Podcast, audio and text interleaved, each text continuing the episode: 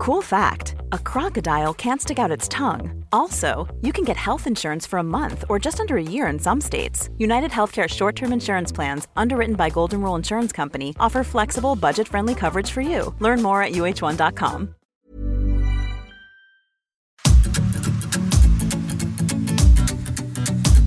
GastroLab es un lugar donde cabemos todos.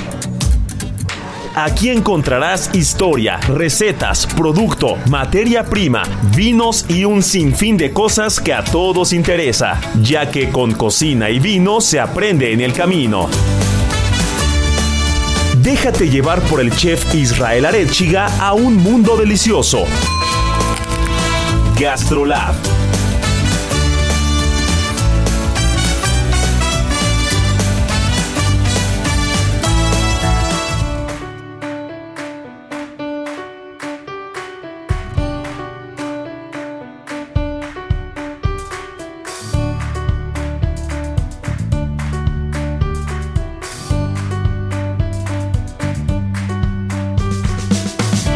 amigos, ¿cómo están? Ya estamos en GastroLab, ya es fin de semana. Ya estamos aquí en la cabina, producción, mi querida Marianiki, Miriam Lira, su servilleta. Y, y no sé, mi querida Miri, pero el ambiente en la cabina huele a bloqueador de coco, huele a un poquito ambiente tropical, huele a aroma de habano, todavía se quedó el aroma de hace ocho días. Todavía tiene razón. No, no, no, un poquito de ron, coctelería rica, buenos restaurantes. Pero es que, mi querida Miri, yo me siento en Miami este fin de semana. Es más, poco me faltó para traer las chanclas y el traje de baño puesto a hacer este programa de radio este fin de semana. Oigan, pues ¿cómo están? Pues fíjense que sí, espero que, que ustedes estén en casa así en chanclitas, echando ya el coctelito con una cervecita, disfrutando del fin de semana y como dice el chef Israel, así es, nos sentimos tropicosos, ya sacando la sombrilla, de repente aquí en la Ciudad de México hace calor, de repente no, en la tarde llueve, pero nosotros estamos bien tropicales. Y justamente el día de hoy nos vamos a ir hasta Miami porque tuvimos un invitado en Gastrolab espectacular. Un chef que se llama Manuel García, que ahora que lo dices, también dejando, oliendo esta cabina un poco a sabores italianos. Sí, porque es de lo más curioso. Justo en la semana tuve la oportunidad de invitar al programa de Gastrolab TV eh, a dos grandes cocineros. Uno de ellos fue Manuel, Manuel García y el otro de ellos fue Michael Calderón. Y de manera muy curiosa se, eh, se- se cruzan las historias y coinciden porque los dos son de origen venezolano. Así es. Entonces los dos son de nacionalidad ven- venezolana, pero es muy curioso porque Manuel dice, yo soy venezolano, vivo en Miami y hago cocina italiana. Qué cosa. Y Michael dice, yo soy venezolano, viví en Nueva York, vivo en México y hago cocina de producto que no es ni venezolana necesariamente, ni mexicana necesariamente, ni de ningún lado, ¿no? Sino una cocina de producto. Entonces, esta revolución gastronómica que lleva, yo creo que 15, 20 años, eh, atrayendo a las nuevas generaciones, a todos aquellos que no solamente se quieren dedicar a la comida, sino son foodies, que les gustan los buenos restaurantes, las buenas bebidas, que les gusta estar en, en redes sociales viendo recetas, viendo cómo se preparan las cosas, viendo a los críticos y no tan críticos gastronómicos, pues yo creo que a partir de ahí la globalización gastronómica fue una ventaja, ¿no? Y, y- y lejos de verlo como algo malo, porque el mismo Manuel me lo decía, al principio era muy difícil, porque en Estados Unidos la gente quería que si estabas en un restaurante italiano, te atendiera un italiano, ¿no? Claro. Porque un venezolano me iba a hacer cocina italiana. Pero una vez que empezaron a probar su cocina, dijeron, ah, caray, ah, caray, achis, achis, los mariachis. Resulta que, que, pues es muy bueno, ¿no? Y que, que el restaurante lleva muchos años funcionando. Y resulta que así es como se cuentan las grandes historias. No necesariamente tienes que ser, eh, bien dicen que nadie es profeta en su tierra, Así ¿no? Y entonces, ¿quién dijo que tienes que ser de la nacionalidad de la cocina que haces? Así es, y realmente son unos rebeldes, ¿no? Porque ellos realmente han tomado la sartén por la, por la manga, por el mango más bien, y han dicho, yo me voy a ir de mi país, yo voy a ir a conquistar otros horizontes, voy a cocinar lo que se me dé la gana y lo voy a hacer de la mejor forma. En este caso, Manuel García, él empezó sus andares gastronómicos haciendo comida francesa. O sea, su especialidad era la comida francesa. Él estuvo en Venezuela, eh, pues, eh, estudiando y aprendiendo de un chef famosón francés que se llama Mac Provost.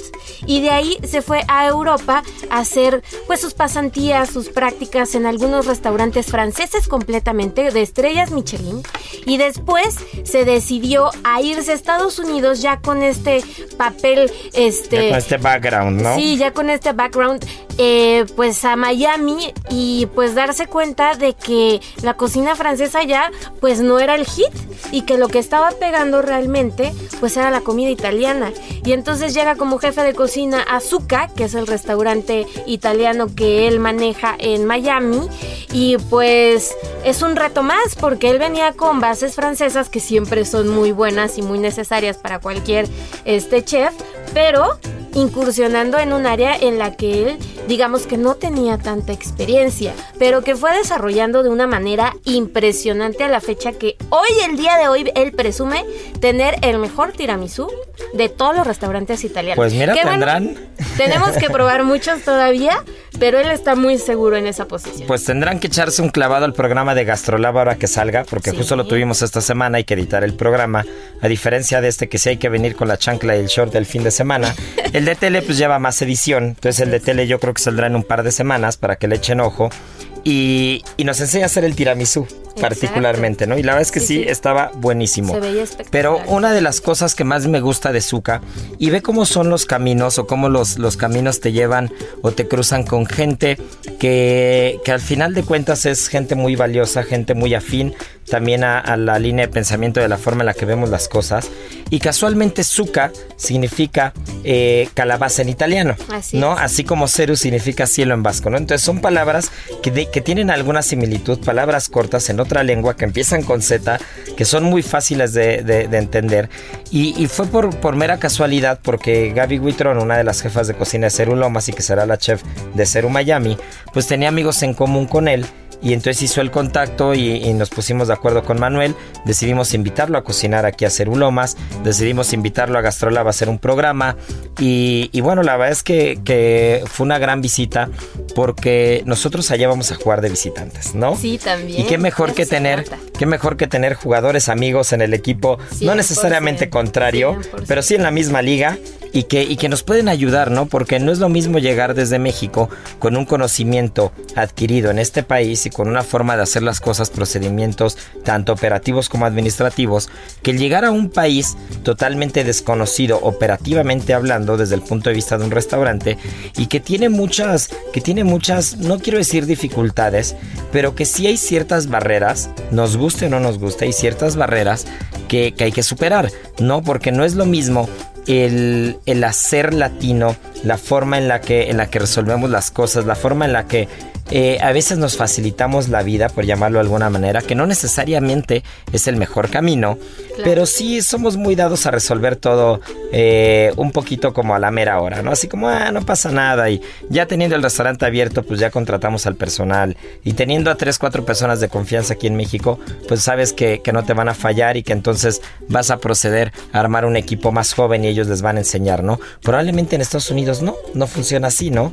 Y la verdad es que la visita de Manuel no solo eh, con el hecho de venir a dejarnos grandes platos a hacer ulomas eh, en una cena que, que originalmente por el verano y todo, que ya lo platicábamos justo con Marianita y lo platicábamos antes de que empezara el programa, ya se nota el verano, ya hay un poquito menos de tráfico, Sí. ya los restaurantes empiezan a vaciarse un poco en julio y principios de agosto, pero una cena que, que estuvo a reventar, ¿no? Que estuvo a reventar, que, que creímos que iba a ser un poco más tranquila y la verdad es que no, nos, nos dieron una correteada, ¿verdad, Marianita?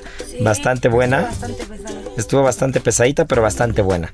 No, pero a ver, ¿qué más te platicó a ti, Manuel, antes de pasar con el menú de serie? Pues fíjate que mucho hablando sobre cómo él está tratando de incursionar con la cocina saludable también. Este, muchos de sus platos, como tú ya decías, involucran la calabaza, este, elementos italianos, este, que traen desde, desde allá para incorporarlos al menú y tal. Y ha costado un poco de trabajo hacerle entender al público estadounidense de qué va, ¿no? Y que no sean tan clavados con el comfort food que tan famoso es en Estados Unidos y que tanto gusto nos da a todos. Pero bueno, llevarles a ellos como esta cocina mucho más natural, mucho más enfocada al producto, ha sido todo un reto, pero muy bien recibida. Imagínense también la cantidad de restaurantes italianos que no hay en Miami, o sea, a pesar de que es una ciudad estadounidense y tal, pues la competencia es brutal, ¿no? Y llegar este e incorporar nuevos nuevos platos que no solamente ya sea ya saben sea la, típica pasta, la pizza, este pues está cañón, ¿no? E, este llegar al estómago de gente que pues está muy acostumbrada a, a probar ciertos platos. Pero la buena noticia es que lo ha hecho muy bien y justamente pues las calabazas están presentes en todos sus platos principales.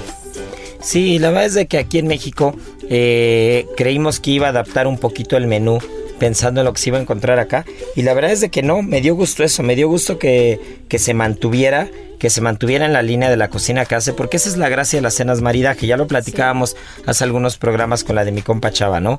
Que qué importante es que, que, tengamos esos descansos a veces gastronómicos, pero también cuando juegas de visita y vas a otro restaurante, qué importante es mantener tu línea y que la gente sepa, pues, qué es lo que haces realmente, ¿no? Y qué buenas sorpresas das, ¿no? Porque como platicábamos en el programa anterior, muchos de los comensales también van a descubrir nuevos sabores a estas cenas maridaje, ¿no?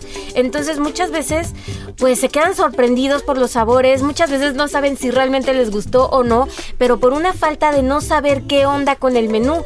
Entonces vienen todos estos personajes nuevos de diferentes países, de diferentes latitudes y la sorpresa es que traen ingredientes, los mezclan y tal y terminan siendo cenas que son increíblemente pues educativas también para nosotros como comensales y es la gracia que tienen estas cenas, ¿no? Que no solamente vas a comer rico, sino que realmente vas a tener una experiencia que en ninguna otra cena vas a poder tener. Y que muchas veces estas cenas, si, si las llegan a ver anunciadas y demás, de verdad, dense la oportunidad de, de vivir alguna porque todas son inolvidables y todas son únicas porque involucran platos nuevos, involucran creación, este, innovación. Cocineros nuevos, manos nuevas. es, es, es, una frescura también para nosotros como cocineros. No es un tema de medirse quién es mejor o quién es peor. Es un tema de aprender lo que hacen los demás, ¿no? Por ejemplo, cuando Manuel nos manda el menú, vamos a, vamos a partir del primer plato que hicimos. ¿Qué fue el primer platito que hicimos, Marianiki? Cuéntanos. El primer plato fue una pica de bienvenida que era una manzana hecha como al hosper impregnada en gazpacho andaluz con un camarón confitado y venía como con un crujiente panco. Imagínense eso. Entonces era muy curioso porque mantenemos los sabores españoles de alguna manera, más en verano. Ahorita muchos de nuestros clientes y amigos están en España. Claro. Y ahorita los veranos, el verano en Andalucía puede alcanzar 40, 45 grados de temperatura. Y el gazpacho, esta, esta sopa fría de tomate, es uno de los platos tradicionales. Entonces decidimos honrar de alguna manera el verano en España e hicimos el, primer plato de bienvenida a un gazpacho que aparte se caracteriza por, por tener mucha acidez, ¿no? Entonces el camarón confitado, como les Marianita, es un camarón con una temperatura muy baja, muy meloso, muy suave. ¿Y en sabor cómo lo viste, Mariana? Era espectacular. A mí, bueno, a mí en particular me gustan mucho las cosas ácidas y me gusta, por ejemplo, el gazpacho porque disfruto mucho como ese saborcito de vinagre de... De Jerez. De Jerez, híjole, soy fan. Entonces, está muy, muy bueno.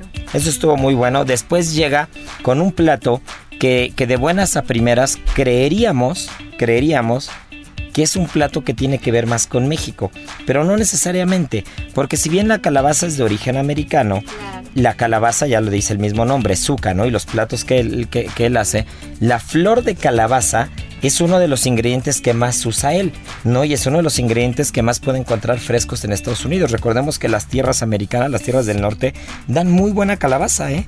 Entonces vino a hacernos unas flores de calabaza rellenas con queso de cabra. Volvemos otra vez a la acidez con, con, una, con una miel de acacia, ¿no? Con una miel de acacia ligeramente trufada. Un espectáculo de plato riquísimo que, la verdad a mí me sorprendió y que con el vino blanco que maridaba era una completa joya. Y con una gran técnica también, ¿no? O sea, qué importante es la técnica en este tipo de platillos, tener la maestría para elaborar cada uno de ellos y no regarla, ¿no? Con un ingrediente que en apariencia quizá él no conocería tanto. Sí, no, pero que, bien practicado lo tiene. Y después, Marianita, el segundo tiempo de nosotros, ¿qué fue? El segundo tiempo obviamente tenía que ser nuestra maravillosísima vieira traída desde Galicia. Igual que el acento, Imperdible, igual que exacto, Marianita. igualito. No crean que es falso, ¿eh? Así es su acento. Así habla ella. Pero es poblana, Es como en la de peli. Cholula. Es de Cholula. Yo soy de Cholula. Pero hicimos una sopa como, ahí hicimos una base que a Marianita le encantó, también por eso la hicimos, Sí. porque me dijo, ay, me encanta esa sopa. ¿Cómo se llama esa sopa? Eh, clam chowder. Entonces hicimos una sopa típica americana. Ahí es donde viene la parte, la parte rica de estos menús. No, a ver, hacemos cocina española y ahí está el gazpacho presente. Pero estamos trayendo a un cocinero que viene de Estados Unidos Claro. y que después Ceru Miami, que estamos a punto de abrir, pues nosotros vamos a ir a cocinar azúcar Miami también. Iremos Gaby y yo seguramente a armar un menú en los próximos meses Y que se antes de tienen que abrir. rifar, ¿eh? Y nos tenemos que rifar O igual sea, que él, ¿eh? que investigar bien, bien, bien qué hay por allá para que se Entonces, rifen. quisimos hacer el guiño americano Claro. con una sopa típica de Estados Unidos, ¿no? Un clam chowder, una sopa de almeja, Buenísimo. muy, muy, muy apretadita, mucho sabor, con un tiradito de la vieira de Galicia, dice. Marianita, y este, y una vieira que tiene una mantequilla ahí bastante rica, una mantequilla con mucho sabor y un aceitito negro de qué. De habanero tatemado. Uf. Está súper rico. Era una cosa espectacular el plato. Exacto, y se pueden dar cuenta cómo esta mezcla de sabores, de ingredientes, que a final de cuentas es lo que siempre les decimos en este espacio, ¿no? Ese sincretismo gastronómico que sigue evolucionando y que lo estamos viendo ahora mismo. Ahora mismo se está forjando toda esa historia gastronómica que en algunos siglos quizá podamos este pues ver como platos tradicionales ya de cierto cual lugar, pero que ahora mismo estos cocineros se están dando a la tarea de mezclar. Y después viene un producto que, que él hace, que también volvemos otra vez al tema de, de esos detalles, de esos detalles que a veces los entendidos gastronómicos, los iluminados gastronómicos logran encontrar y quien, y quien no, nos encanta platicarlo, porque hace un pulpo a las brasas y el pulpo, si bien no es de origen americano, él nos platicaba que él el pulpo que trae lo trae de Galicia. Entonces, él el pulpo que vende en Zuca Miami es pulpo gallego y nosotros en México, pues cuando es temporada tenemos el pulpo maya espectacular, ¿no? Entonces, es un producto que ya sea de Galicia o de México, son los dos mejores lugares donde puedes encontrar pulpo en el mundo, ¿no? Ya sea el pulpo gallego o el pulpo mexicano, el pulpo maya, es, una, es un espectáculo y el maridaje es uno de los que más me sorprendió porque era un puré de garbanzos, el pulpo a las brasas y el maridaje eh, fue un vino español pero de una uva llamada garnacha, no del tempranillo, no del clásico tempranillo. Entonces fue una garnacha de Valle García, de un vino de pago. Recordemos que los vinos de pago son estos vinos que están fuera de una denominación de origen, que tienen un microclima, que tienen un lugar muy particular, lugares pequeños con, muy, con características muy puntuales y que se salen de una denominación para no estar regulados, no estar como acartonados, cuadrados y deciden hacer lo que quieren, ¿no? Entonces eh, usan una uva llamada garnacha, que esta garnacha eh, a diferencia de lo que podemos encontrar en América o en el Nuevo Mundo, esta garnacha parece más un Pinot Noir. Es una garnacha muy ligerita, ¿no? No tanta fruta, no tan concentrada, pero bien elegante. Y con el puré de garbanzos era un maridaje espectacular. Entonces el pulpo la verdad era de pararse y aplaudir. Nos encantó, pero venía el plato fuerte cero. ¿Y los maridajes quién los hizo? Porque Andrés Amor. Fue una selección muy buena. Sí, Andrés Amor es nuestro sommelier que asesora, que asesora a Ceru, no es nuestro sommelier de casa in-house, digamos, es como un asesor externo. Ya, Finalmente el proceso creativo de la carta de vinos eh, tiene como dos vertientes, ¿no? Una es evidentemente la parte de Andrés Amor, que es, que, que es lo que él hace, y que ya tuvimos a Andrés Amor por aquí alguna Sí, vez, y lo vamos a invitar Otra pronto. vez, otra Sí, lo vamos Vale a invitar la pronto para que nos venga a platicar de vino. Y la otra parte la pongo yo, ¿no? Yo la verdad tengo que ser honesto, me encargo un poco más eh, porque soy muy aficionado y, y- y- y- y amante y- y, un poquito coleccionista, pero este, pero el tema de los vinos de alto calibre, ¿no? Entonces, los vinos, los, los grandes vinos de Bordeaux, los grandes vinos de Borgoña, eh, los vinos como Petrus, los vinos como Brion, Chateau Margaux, todo eso, toda esa parte de la carta me encargo yo, ¿no? O sea, esa, esa, esa parte sí yo busco las añadas que quiero, busco lo que quiero que va a ir con el restaurante, y si ahora mismo van a hacer ulomas y echan un ojo a la carta, debemos tener añadas que difícilmente encuentras en un restaurante, ¿no? Tenemos añadas de Chateau Margaux cuatro diferentes, de Chateau Latour tenemos siete añadas diferentes, de Petrus hay dos o tres añadas diferentes. Bien, ¿no? O sea, sí tenemos muchas añadas y es un trabajo muy en conjunto, ¿no? Y fíjate Entonces, que, que es un tema que debemos tocar en GastroLab ¿cómo se hace el maridaje de una cena, por ejemplo? ¿no? Pues vamos ¿Cómo a traer a Andrés. ¿Cómo escoges esos vinos? Porque además muchos de estos vinos son raros, son caros. ¿Y cómo es la logística para traerlos a una cena maridaje? Es toda una cuestión bien compleja. No crean que es cualquier cosa o que te sirven cualquier cosa. O sea, está todo muy bien calculado para que levante todavía más el plato. Pues mira, me voy a comprometer Sí, a traer a Andrés sí. en estos días, a ver si para el siguiente fin de semana o al otro me traigo a Andrés para que nos platique de ese proceso creativo. Está cañón. Él como asesor de restaurantes, porque no solamente ase- asesora Ceruloma, sino también asesora Ceru San Ángel y otros restaurantes más, cómo lo hace, ¿no? Pero el tema del maridaje es fundamental. Y también por ahí había alguna persona, otra vez nos, nos pasó con la cena de mi compa Chava, creo, y nos acaba de pasar también en esta, que te hablan y te dicen, oye, no tomo alcohol, este, el costo del menú es el mismo. Pues es que si cobráramos, si cobráramos el vino, la, la cena valdría el doble, ¿no? Entonces, el vino realmente se hace muchos acuerdos con proveedores, con importadores, que somos muy buenos clientes de muchos de ellos. Entonces hay una parte que nos ponen ellos, una parte que ponemos nosotros, y ahí como que vamos campechaneando. Ahora Pero- sí que si no toman se la pierden. Sí, pero se la pierden en verdad Es serio. que vale mucho la pena. Y, y, y estos, estos, este, estas cenas maridajes no tienen el objetivo de ir a tomar vino por el hecho, el simple hecho de ir a tomarlo, sino de complementar un plato. Entonces es, está ahí la riqueza que, que tienen estas cenas también. Entonces no hay pretexto. No hay una- pretexto una para no ir a la una- siguiente. Sí, Y. Marianita, nos queda un minutito, pero descríbenos rápidamente el arroz meloso porque fue una joya. Híjole, el arroz meloso estaba espectacular y tenía hongos de temporada que los cortamos como si fuera la grasa de una magret de pato, se veía como con los hombros preciosos. Y tenía pork belly que eh, se cocinaron como si fueran torreznos. Entonces iban fritos y después ya sali- salidos se ponen con mucho limón asado. eh, Pimentón. pimentón, Ralladura de limón. Ralladura de limón y entonces ahora sí al arroz y vámonos para adentro. Y para rematar, para que se queden ahora sí salivando en lo que nos vamos a comerciales y volvemos, Manuel nos deleitó con una panacota de dulce de cajeta, no de dulce de leche de cajeta, entendiendo lo que es México. ¡Qué Dulce de cajeta con una mousse de café, ¿no? Y una tierrita de chocolate. Así que bueno, ahí se los dejo nada más para que, para que vean lo que se perdieron. Y la siguiente escena maridaje, esperemos que nos hablen el mismo día porque ya muchos se quedaron con ganas, pero ya estábamos llenos en esta. O lo que gozaron, si es que fue. Sí, pues como tú, mi querida Miri, ¿eh? que repetiste, repetiste arroz meloso, ¿eh? Tengo que echarte de cabeza aquí en, en el radio, pero ese es el mejor guiño que nos pueden hacer. Que hayas repetido arroz meloso fue lo mejor que nos hiciste en la noche. Así que bueno, no se nos despeguen porque esto es Gastrolab, vamos apenas a la mitad y esto se está poniendo buenísimo. ¿Sabías que puedes hacer un delicioso volcán de chocolate? Si deseas probar algo delicioso y benéfico para tu salud, este postre es para ti.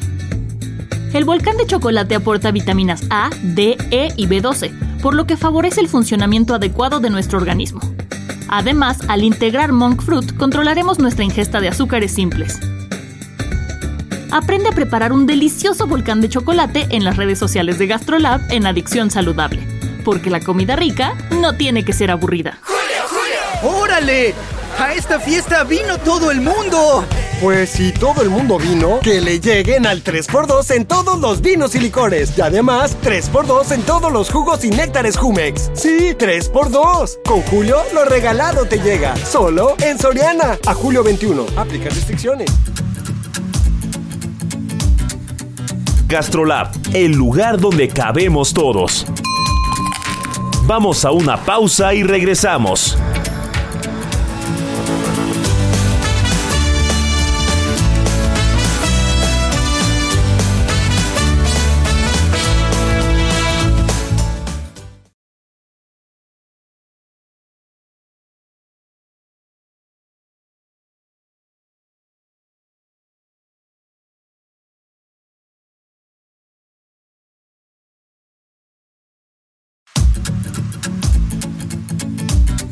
Gastrolab, el lugar donde cabemos todos. Estamos de regreso.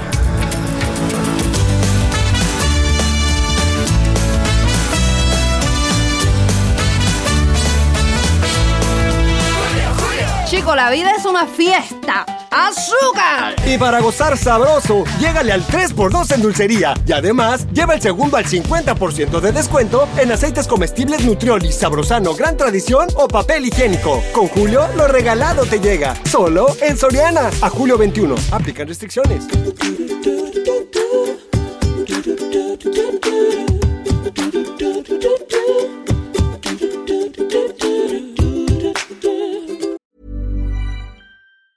Life is made up of many gorgeous moments. Cherish them all, big and small, with Blue Nile. Whether it's for yourself or a loved one, Blue Nile's unrivaled selection of expertly crafted fine jewelry and statement pieces help make all your moments sparkle. Blue Nile's experts are on hand to guide you, and their diamond guarantee ensures you get the highest quality at the best price. Celebrate a life well lived in the most radiant way and save up to 30% at BlueNile.com. That's BlueNile.com.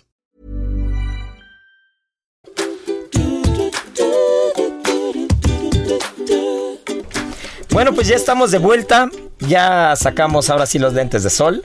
Ya el aroma coco se está disipando un poco, pero el sol a esta hora, mi querida Miri, no sé dónde están ustedes escuchándonos, pero aquí justo tenemos una ventana y esta hora nos está pegando con todo el solecito.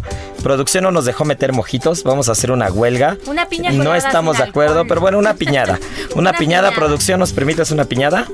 Ya dijo que sí, que sí, ya dijo que sí, así que bueno, ahora la vamos a pedir.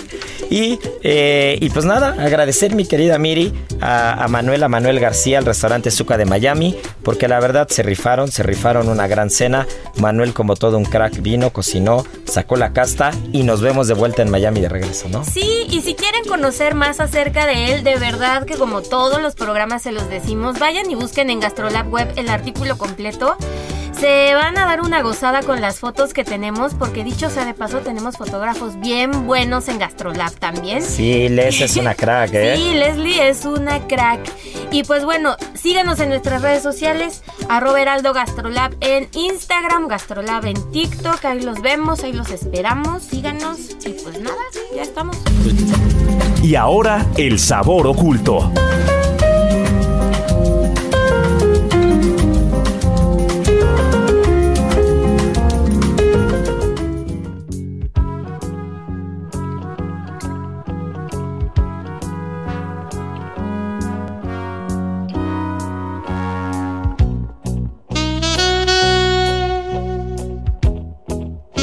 Pues ya estamos. ¿Y sabes también que ya está, mi querida Miri? ¿Qué está? sonando eh, Sweet. Está sonando Sweet Caroline. Uy, Marianita ya está bailando. Marianita no solamente trae el traje de baño puesto y la piñada ya en la mano, ya trae la fiesta encima. ¡Qué actitud! Eh, trae actitud, Marianiki. Y es que hoy traes uno de los ingredientes más raros. No es tan conocido, pero cualquier coleccionista de especias, porque así como lo escuchan, ¿eh? Hay muchos coleccionistas de especias.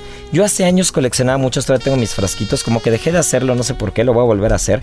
Pero hay escuelas de gastronomía que tienen unas colecciones impresionantes de especias y esta es una de las más raras. Así que Marianiki, somos todos tuyos. Claro, aparte acuérdense que también hay banco de especias.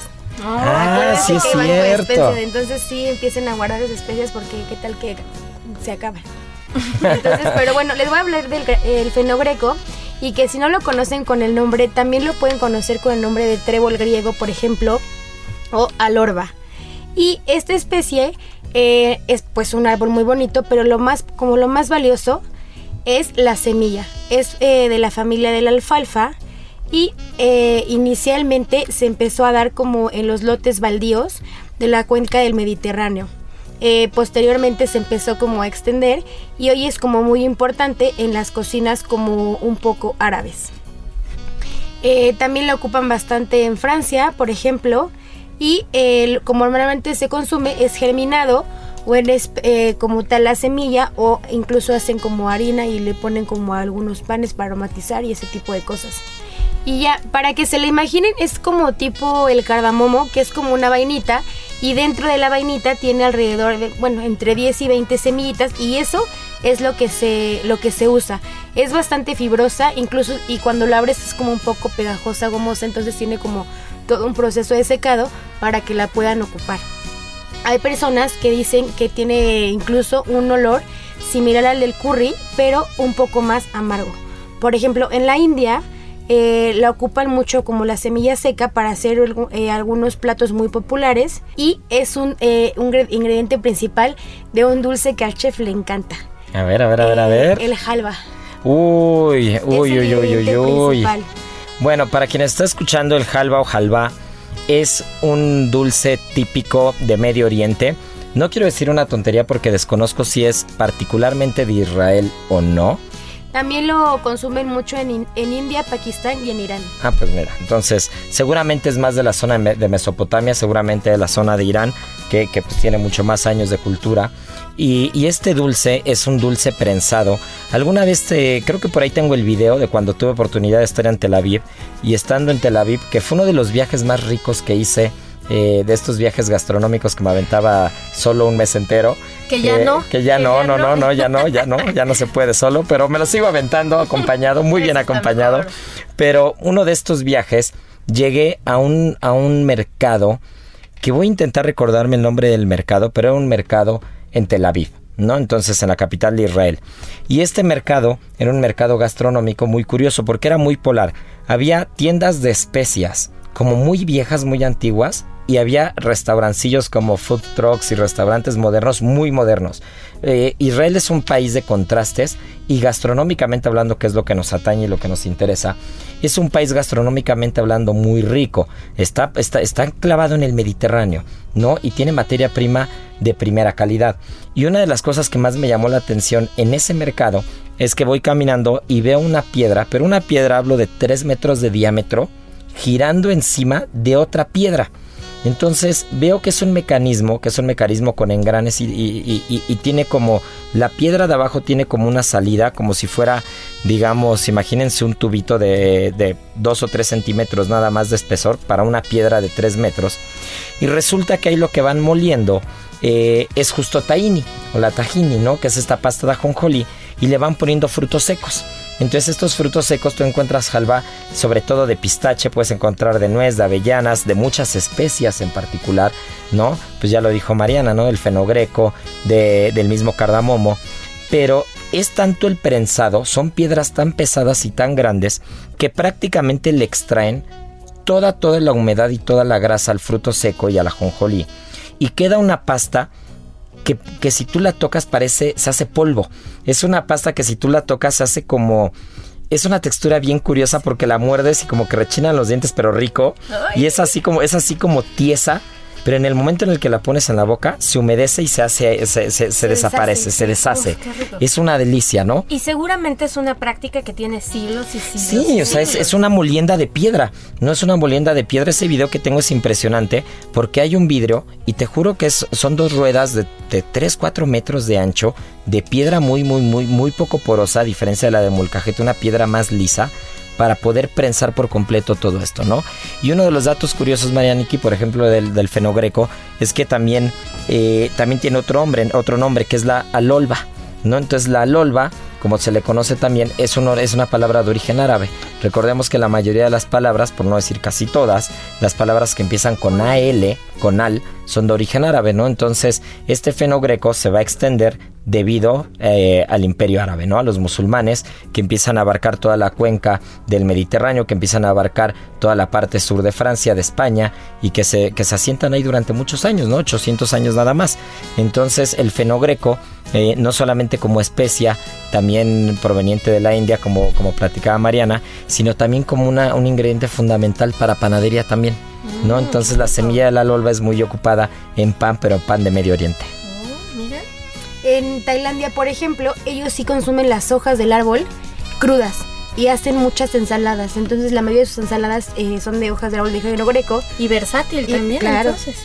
Y por ejemplo, en Yemen tienen un platito, un platillo muy representativo que se llama salta y es como es una sopa de puede ser de carne o de verduras y en la parte de arriba lleva una espuma que hacen con fenogreco y ellos le llaman a esa espuma hilbeb.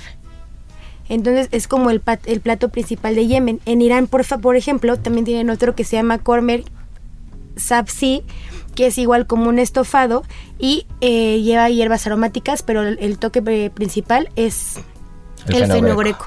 Incluso eh, el fenogreco era muy importante desde los egipcios porque era un- algo fundamental en los embalsamientos por el olor. Lo ocupaban muchísimo como para darle eh, aroma. Pues para tapar, Exacto, tapar el olor, ¿no? sí. El olor a momia, ¿no? El olor a momia, sí. Y las mujeres de Medio Oriente eh, lo ocupen como para ayudar a producir más leche en etapa de lactancia.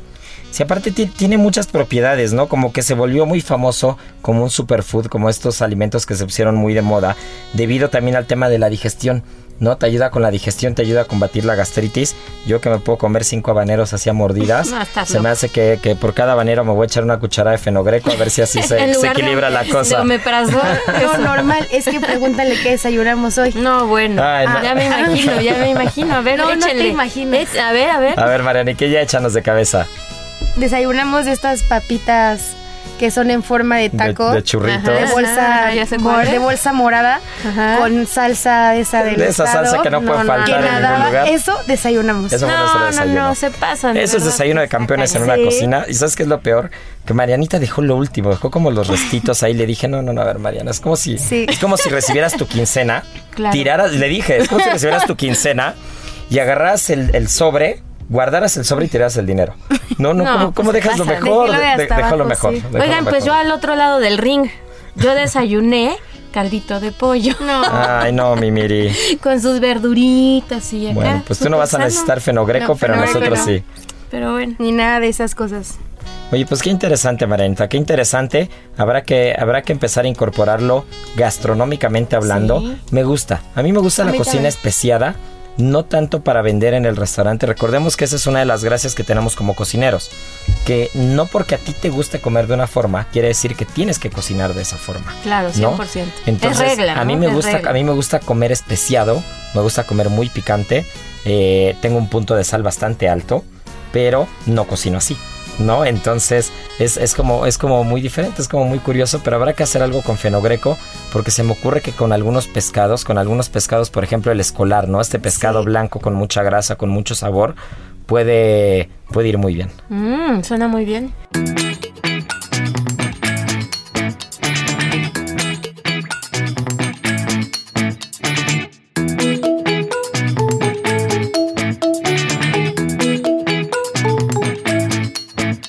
Hablando de pescados, Miri, tú traes un tema también muy bueno, ¿eh? Oigan, sí, pues es que ya nos estamos poniendo aquí en la cabina muy elegantes. Después de ese desayuno de campeones. Este, a mí se me está levantando el dedito meñique. Así de una forma muy elegante, ya saben cómo. Porque vamos a hablar del caviar. Porque este lunes es el día del caviar, ¿cómo la ven? Pues yo diría que es un tema, ya saben que nos encanta la polémica. Nos, Nos encanta, la polémica la en polémica. Gastrolab. Y, y es un tema bastante duro. Es un tema bastante duro, como es bastante duro hablar del foie gras, como es bastante duro hablar de muchos, de muchos procesos con muchos ingredientes, porque eh, tiene sus lados oscuros, ¿no? Como Así es. Y recordemos que el caviar, que el caviar como tal, el caviar original, digamos, el, el de los ancestros, el de los reyes, el caviar de los reyes, porque así es como empieza. Antes de que la trufa fuera un manjar, antes de que, antes de que la champaña, ¿no? De que Don Periñón eh, descubriera este vino eh, espumoso, ¿no? Y el carbónico en, estos, en estas botellas, antes de que muchas otras cosas que al día de hoy son, eh, son referencia de- del glamour y exclusividad gastronómica. El caviar los reyes, ya lo, lo- los zares en Rusia y los reyes de hace 500, 600 años ya tenían una fijación por el tema del caviar, ¿no? Y Así gracias a eso, lamentablemente, la especie eh, origen, que es el esturión, eh, está en peligro de extinción, ¿no? Son Sí. 20 especies y las 20 están en peligro de, de- de extinción debido a esta sobreexplotación de la especie. Entonces, es un tema muy delicado porque tampoco nos vamos a hacer de oídos sordos y ojos ciegos y vamos a hacer de cuenta que no pasa nada en el mundo, porque si algo ha tenido Gastrolab desde que nosotros hacemos este programa es que hablamos las cosas como son, desde la parte de 100%. vista realista como la parte de vista gastronómica. Siempre, siempre. Y si a mí me preguntas, probablemente uno de mis tres mejores platos que he comido en mi vida, uno de mis top tres platos, platos, platos, fue un, fue un pan chino frito relleno de caviar, de ocetra dorado. O sea, pagaría hoy lo que fuera por comerme en este momento otra vez ese bocado, ¿no? Entonces, tiene sus dos lados. Tiene sus dos lados. Y es un alimento muy exótico que muchas veces, bueno, todo mundo lo escuchamos, ¿no? Y, y lo tenemos como referente de cocina refinada, elegante, caro pero muy pocas personas realmente saben pues cuál es su origen, ¿no? Ya lo decías tú, es, es la hueva del pescado, de un pescado muy, muy particular, que es el esturión, que solamente se da en mares de Medio Oriente. Mar Caspio. En el Mar Caspio sobre todo, y cuyo referente y el mayor productor y el mejor caviar se da en Irán. Entonces, sí, pues vamos a ubicarnos como en esa parte del mundo y justo lo que decías, ¿no? Lleva tantos siglos de ser tan famoso y tan preciado que muchas veces pues se han dedicado a sacarlo sin ningún tipo de, Empacho. de empacho y pues esta especie que además llega a vivir hasta 100 años, usted, ustedes imagínense un pez que llega a vivir hasta 100 años, pesar más de 20 kilos, está en peligro de extinción, ¿no? Y que los mares de esa zona estaban llenos con millones de especies, o sea, para que se den una idea de cuántos peces no se sacaron del mar para obtener estas huevas de pescado, ¿no? Y muchas veces como... eh, pues esa parte del esturión era lo que más valía, pues toda la carne de más, pues la dejaban. Sí. La dejaban, se tiraba, no se valoraba. Ahora ya los chefs tratan de, si ya tienen esturión en el, en el, en el restaurante, aprovechar los filetes, aprovechar la cabeza, aprovechar la cola para hacer Sí, que fondos. es un pez con mucha espina. Si ustedes Sí. lo ven, si ustedes no se imaginan el pez, imagínense viéndolo duro, de ¿no? frente, También. de frente, es casi casi hexagonal. Es un pescado casi hexagonal y, y ojo, eh, tampoco, tampoco hay que crucificar por crucificar al, al caviar, porque ¿no? ya la mayoría del caviar que se produce en el mundo es de cultivo. Exacto. ¿no? y Entonces, súper regulado. Está También muy regulado el tema, aunque pasa lo que pasa con la totuaba en México, ¿no? Exacto. No porque vendas totuaba quiere decir que estás haciendo incurr- incurriendo en algo ilegal. Hay totuaba de cultivo, pero aún así la totuaba exótica es la que sigue habiendo un mercado ilegal. Así que igual, a- a- al igual que en el esturión, sigue habiendo un mercado ilegal y por eso la especie no se ha logrado recuperar, ¿no? Por eso Así está es. en peligro de extinción. Ahora, otra de las razones por las que es tan caro es porque tarda entre 8 y 20 años en que estas huevas se desarrollen perfectamente y que alcancen ese sabor que es exquisito. Entonces imagínense, o sea, también tienen que ver los quienes van a cazar que sea un pez que ya esté en una edad pues avanzadona.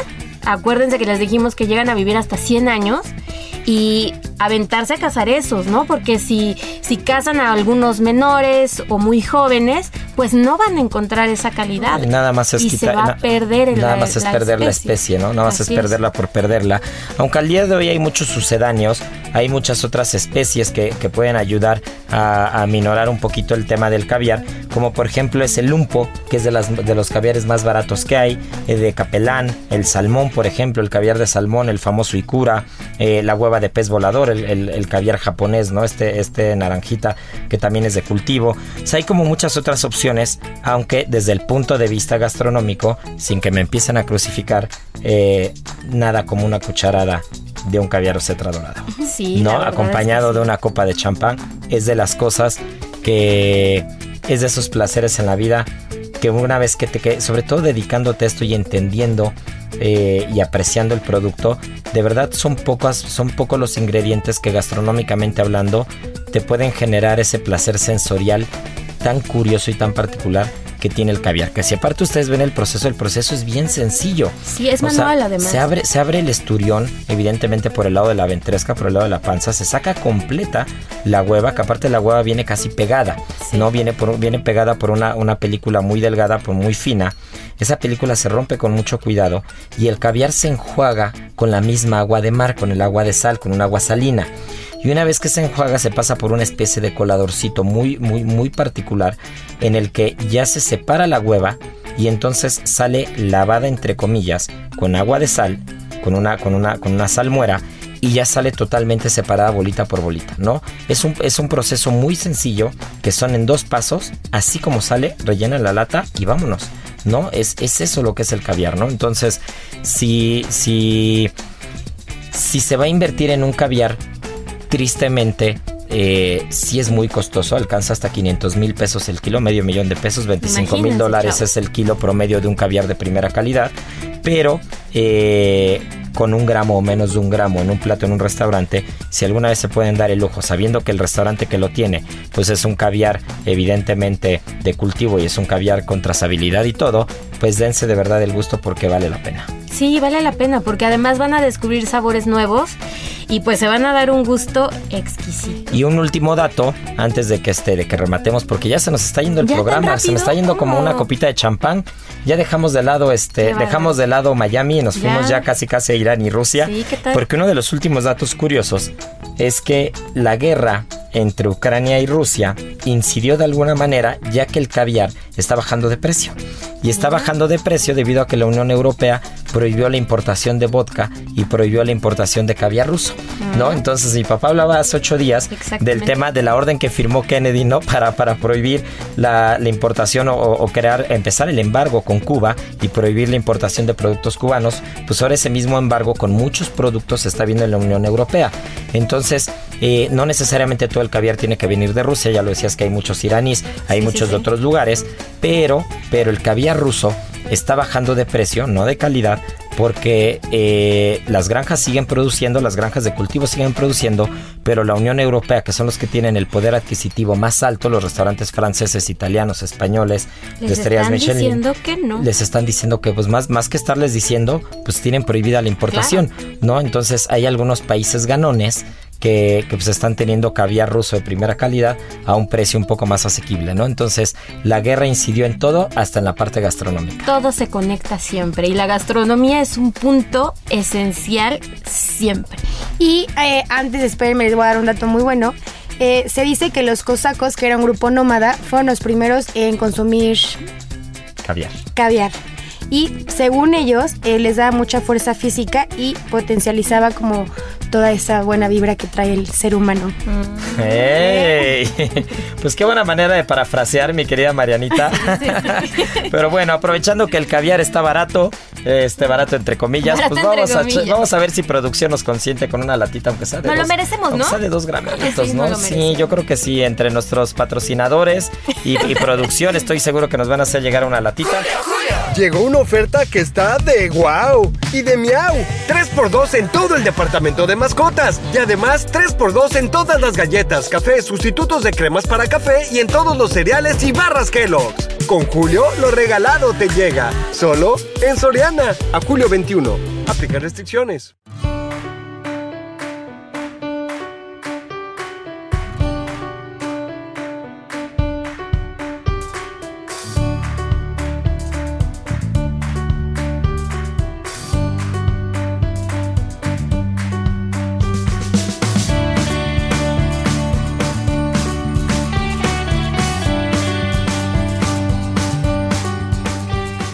Así como nosotros les vamos a hacer llegar su premio. Porque, ¿qué creen? Que, que de manera lamentable no le atinaron a la fecha de la, pasa, de la adivinanza. pasa, y, y- y te voy a decir por qué. Aquí ya les caché la trampa. Muchos, muchos, todos los que me fueron escribiendo, hicieron exactamente lo mismo. Mm, googlearon, googlearon y encontraron que la fundación de Coiba era de 1492, porque la página dice únicos desde 1492. Pero Listillos dicen, dicen ¿eh? únicos, evidentemente por la historia que platica mi papá. Claro. Cuando es la primera vez que ven eh, a, a- a- a estos, a estos autóctonos, estos aborígenes de la zona, con la hoja envuelta, eh, sacando, sacando humo, ¿no? Entonces, cuando se, cuando se funda la fábrica de Coiba es 1966. Esa es la fecha. Entonces, nadie latino. Nos quisieron dejar casi casi con la cajita de, de Coiba aquí. Ni modo. Pero vamos a, vamos a darles una oportunidad ahora. No vamos a, regalar a ver. caviar, evidentemente. No, no, pero no vamos a sí, botellita de vino. Botellita de vino, ya saben que sí cumplimos. Sí. Este, nues- nuestro Alex Caffi, que, que no reclamó su botella, ¿eh? se me hace que le vamos a poner touch y no nos escuchó la vez pasada, porque fue el ganador de la vez pasada y no ha reclamado su botella. Mi querido Alex, si estás escuchando, si estás chavo. Escuchando y no la reclamas en esta, la vamos a tener que donar aquí a producción, ¿eh? Así que bueno, díganos la especie de esturión que más se cultiva, no salvaje, que más se cultiva en el mundo para la producción del caviar. Sí Así- está difícil, ¿eh? Sí No, está difícil, sí pero- está un poquito difícil. Pero Ah. tampoco la podemos regalar tanto. No, porque sí, ya vimos que hacen trampa y googlean. ¿eh? Ya vimos que hacen trampa y googlean. Así que bueno, arroba Israel A-R-E-T-X-I-G-A, arroba Israel Arechiga. Esto es GastroLab, muchas gracias por escucharnos y saben que tripa vacía, Corazón sin alegría. Aquí concluye otra emisión más de GastroLab, el lugar donde cabemos todos. Déjate llevar por el chef Israel Arechiga a un mundo delicioso. Una emisión de Heraldo Media Group. GastroLab.